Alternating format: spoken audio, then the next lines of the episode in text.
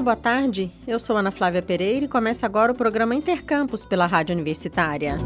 Desde 2014, o mês de janeiro ganhou a cor branca e passou a compor um movimento social dedicado à construção de uma cultura da saúde mental na humanidade. Este ano, o tema do movimento Janeiro Branco é A Vida Pede Equilíbrio. O objetivo do mês dedicado à saúde mental é chamar a atenção dos indivíduos, das instituições, da sociedade e das autoridades para as necessidades relacionadas ao tema. E o mês de janeiro foi escolhido para essa discussão por ser uma espécie de portal entre ciclos que se fecham e ciclos que se abrem na vida das pessoas. Recentemente, em entrevista à Rádio Universitária, o presidente do Conselho Regional de Psicologia de Goiás, o Adson Arantes Gama, falou sobre a campanha Janeiro Branco e Saúde Mental ao jornalista Rodrigo de Oliveira. Vamos ouvir parte desta conversa. No primeiro mês do ano, profissionais da saúde se dedicam à conscientização para os cuidados com a saúde mental. É o Janeiro Branco, criado para estimular a compreensão de que, igual ao físico, a mente também precisa de um olhar especial quem conversa agora conosco sobre o assunto é o conselheiro presidente do Conselho Regional de Psicologia de Goiás e presidente do Conselho Estadual dos Direitos da Pessoa Idosa de Goiás, o Adson Arantes Gama. Olá, Adson, tudo bem? Olá, Rodrigo. Olá a todos os ouvintes da Rádio Universitária. Cuidar do físico é necessário, né, Watson? Mas o ano precisa começar com os cuidados com a saúde mental. Não dá para ficar bem cuidando apenas de um aspecto da vida, não é mesmo? Com certeza, a gente é um todo, a gente não é só o corpo físico, mas também a gente é a nossa psique, a nossa alma. E é importante que a gente realmente é, cuide da saúde mental. Watson, em que tipo de indícios a gente deve ficar atento para saber que é hora de parar para cuidar da saúde mental e emocional? Olha, é, quando você observa é o aumento da sua irritabilidade ou aumento do seu desejo de ficar em casa. Às vezes, a gente está com a mania de maratonar né, séries, essas coisas, sem vontade de sair, sem desejo e com sentimento de cansaço. Então, a gente tem dois caminhos, ou o da ansiedade, né, ou o da depressão. Então, muitas vezes a gente vive num mundo tão automático que a gente esquece de olhar para a gente. Então é importante que a gente saiba que a gente vive só no presente. O passado, ele é importante para a gente refletir sobre o nosso futuro. E o futuro a gente não sabe o que vai acontecer, que é a questão da ansiedade. Uhum. Então é importante que a gente é, entenda que a gente vive nesse presente. E para isso a gente tem que ser presente para a gente. Agora, Watson, de que forma os cuidados com a saúde mental podem começar a fazer parte da rotina dos indivíduos? Primeiro, acordar de manhã e, e mentalizar o que, que eu vou fazer para eu estar bem e fazer desse terceiro lugar, que é o lugar onde eu me relaciono, eu faça é, bem esse lugar.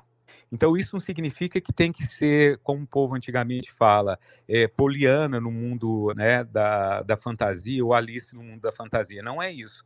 Mas é você entender que você é responsável para cuidar do seu jardim, do seu quintal. Então, primeiro você tem que cuidar de você. Mas como? Entendendo e compreendendo que às vezes você precisa de ajuda sim. Às vezes são questões que você não consegue é, resolver. Mas no dia a dia, você se alimentar bem, quando eu falo alimentar bem, não é ter uma, uma, uma mesa bastada de coisas, mas é você ter o tempo para você tomar seu café, para você poder ter o tempo de você fazer uma caminhada, né? você é, ir visitar amigos, você pegar, às vezes, é, fotografias antigas, é, chamar as pessoas para poder conversar, é, é você realmente estar presente no presente. Porque uhum. se você consegue estar presente no presente, a vida vai ter sentido e significado. Então, o sentido e significado da vida não é ter simplesmente um carro de alto luxo, uma casa, mas é você trabalhar as relações. Então, as pessoas ficam buscando a felicidade. E, na verdade, a felicidade ela é um efeito do seu viver na vida diária, no seu dia a dia, no seu entendimento, de você olhar nos olhos da pessoa. Então, agora, se você não está conseguindo, né, que você procure ajuda. Nós temos os CAPs, né, que são o centro né, de, de referência aí da área da saúde mental. Nós temos os CRAS, o Centro de Referência, nós temos as faculdades de psicologia em Goiás, em Goiânia, em Goiás também tem muitas faculdades que têm clínicas e escola, né? Você tem seu convênio. Então, o que a gente tem que quebrar é esse orgulho de achar que se a gente está com sofrimento mental, a gente é louco. Não é isso. Tem que acabar com esse preconceito contra psicólogo e psiquiatra. E é muito importante essa lembrança aí do Adson, dos CAPs, dos CRAS, das escolas de psicologia, das faculdades de psicologia, porque podem ser é, uma ajuda gratuita que a pessoa pode estar precisando, mas às vezes não tem condições financeiras e você pode procurar todos esses locais que a ajuda é gratuita. O Adson, muito obrigado por falar com a Rádio Universitária. É de janeiro a janeiro a questão da saúde mental. Muito obrigado pelo espaço. Eu conversei com o conselheiro presidente do Conselho Regional de Psicologia de Goiás e presidente do Conselho Estadual dos Direitos da Pessoa Idosa de Goiás, Wadson Arantes Gama. Rodrigo de Oliveira, para a Rádio Universitária. E em busca de saúde mental, os brasileiros têm abusado no uso de antidepressivos e estabilizadores de humor. Segundo dados do Conselho Federal de Farmácia, a venda desses medicamentos cresceu cerca de 58% entre os anos de 2017 e 2021 no Brasil. A rádio da Universidade de São Paulo preparou reportagens sobre este tema. Vamos acompanhar. A comercialização de antidepressivos e estabilizadores de humor cresce a cada ano no Brasil. Conforme dados do Conselho Federal de Farmácia, obtidos pelo Jornal da USP, a venda desses medicamentos cresceu cerca de 58% entre os anos de 2017 e 2021. A população brasileira recorre de forma progressiva aos fármacos em situações relacionadas à saúde mental. De acordo com o levantamento divulgado em 2017 pela Organização Mundial da Saúde, o Brasil é um dos países mais depressivos e ansiosos do mundo, Cerca de 5,8% da população sofre com depressão e 9,3% possui problemas com ansiedade. Esses dados podem explicar o sucesso de ansiolíticos, antidepressivos e sedativos nos últimos anos. Wellington Barros da Silva, professor da área de epidemiologia da Universidade Federal de Sergipe e consultor do Conselho Federal de Farmácia, comenta sobre a atuação dos antidepressivos e estabilizadores de humor no organismo humano.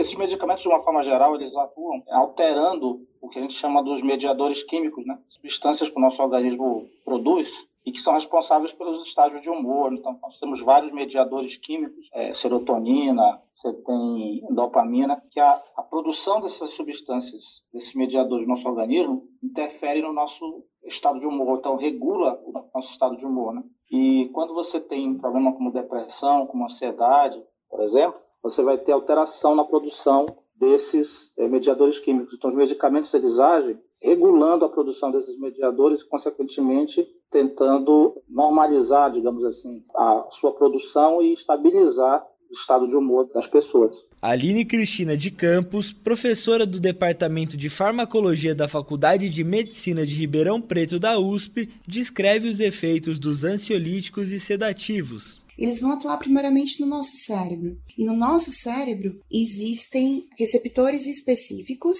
para esses fármacos. E o que os dois vão fazer é facilitar a inibição do nosso cérebro. E ao facilitar a inibição do nosso cérebro através de um neurotransmissor chamado GABA, eles vão então diminuir a ansiedade.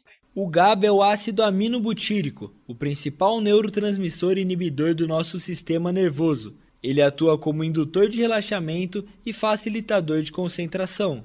Por agirem diretamente no sistema nervoso, os antidepressivos e ansiolíticos devem ser utilizados com cuidado. Andréia, nome fictício que utilizamos para identificar uma pessoa que faz uso dos medicamentos, conta os efeitos colaterais do uso do Zolpidem, que foi indicado para atenuar os efeitos de um antidepressivo. Não deu muito certo. Eu tinha muitas alucinações. Eu cheguei a ser atendida pelo SAMU por conta dessas alucinações. Eu tinha uma amnésia muito forte, muito forte. Eu esquecia que eu tinha tomado o remédio. Aí já, chegou, já teve vezes que eu tomei novamente, as alucinações só aumentaram até que eu tive que ir no médico mesmo, porque eu acabei me tornando um perigo para minha própria vida por conta de tanta alucinação com esse remédio. O acompanhamento médico é fundamental para entender e controlar os efeitos desses fármacos, como alerta a professora Aline. Quando nós estamos há muito tempo durante o efeito desse medicamento, ou seja, o nosso corpo se acostuma com ele. E aí é como se o nosso cérebro começasse a produzir menores quantidades desses neurotransmissores, já que o medicamento está ajudando nisso. E aí, se você retirar abruptamente esse medicamento,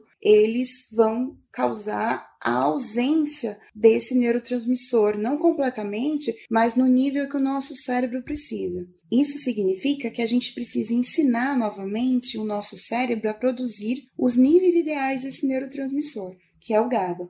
E é por isso que pacientes que necessitam ou que estão usando há muito tempo esses medicamentos precisam de uma orientação médica, então isso deve ser feito estritamente sobre orientação médica. Assim como qualquer medicamento, os antidepressivos ou ansiolíticos podem causar dependência dos pacientes se forem utilizados de forma indiscriminada. Wellington da Silva explica os aspectos químicos e culturais desse uso a gente consegue explicar a dependência do ponto de vista fisiológico, do ponto de vista bioquímico. Ou seja, alterei a produção dessas substâncias no nosso organismo e aí o organismo ele tenta se reequilibrar. E ele tenta se reequilibrar respondendo, reagindo ao medicamento. Ele tenta metabolizar aquele medicamento, eliminar aquele medicamento, porque o medicamento é uma substância estranha no nosso corpo. Então o organismo tenta eliminar. E isso está envolvido no mecanismo biológico da dependência. Você vai ter efeito rebote, um monte de coisa ali, biologicamente. Só que isso também tem como causa fatores sociais e culturais porque é o uso abusivo e muitas vezes desnecessário do medicamento que induz a você provocar um desequilíbrio na relação entre o uso desse medicamento e a resposta do organismo. E aí você vai ter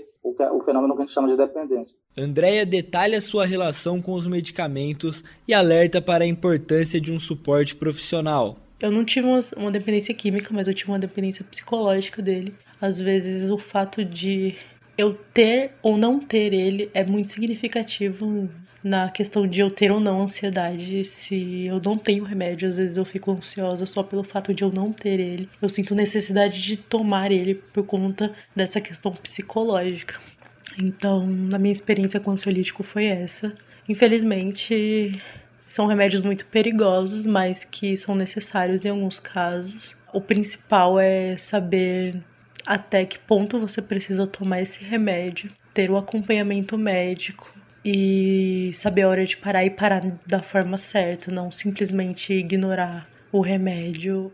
A pandemia ocasionada pelo vírus da Covid-19 também foi um fator considerável para o aumento da comercialização desses fármacos. De 2019 para 2020, o crescimento foi de 17% e de 2020 para 2021 foi de 12%. Quando nós olhamos essa série histórica, ela parece indicar uma relação direta com a pandemia. Então, é um indício de que a pandemia de fato afetou a saúde mental das pessoas, provavelmente em função de algumas questões, como por exemplo o confinamento, aqui nós fomos obrigados a ficar durante longo tempo, e a própria situação de ansiedade e de medo que é provocada por uma doença no qual não se tinha conhecimento nem nada. Conversei com Wellington da Silva, consultor do Conselho Federal de Farmácia, Aline Campos, professora do Departamento de Farmacologia da Faculdade de Medicina de Ribeirão Preto da USP, e com Andréia, que utiliza os medicamentos que fazem parte do grupo de antidepressivos, ansiolíticos e estabilizadores de humor, sobre a atuação desses remédios no organismo humano. João Dalara, da Rádio USP, São Paulo. Intercampus de hoje fica por aqui. Estaremos de volta na segunda-feira, ao meio-dia. Nossa programação você pode continuar acompanhando pelo rádio nos 870m, pela internet no site radio.fg.br ou pelo aplicativo MinUFG. A seguir temos mais jornalismo com o Universitário em Forma. Nos trabalhos técnicos de hoje nós contamos com o George Barbosa e o Tiago Damaso. A todos e todos, obrigada pela audiência, bom final de semana e até mais!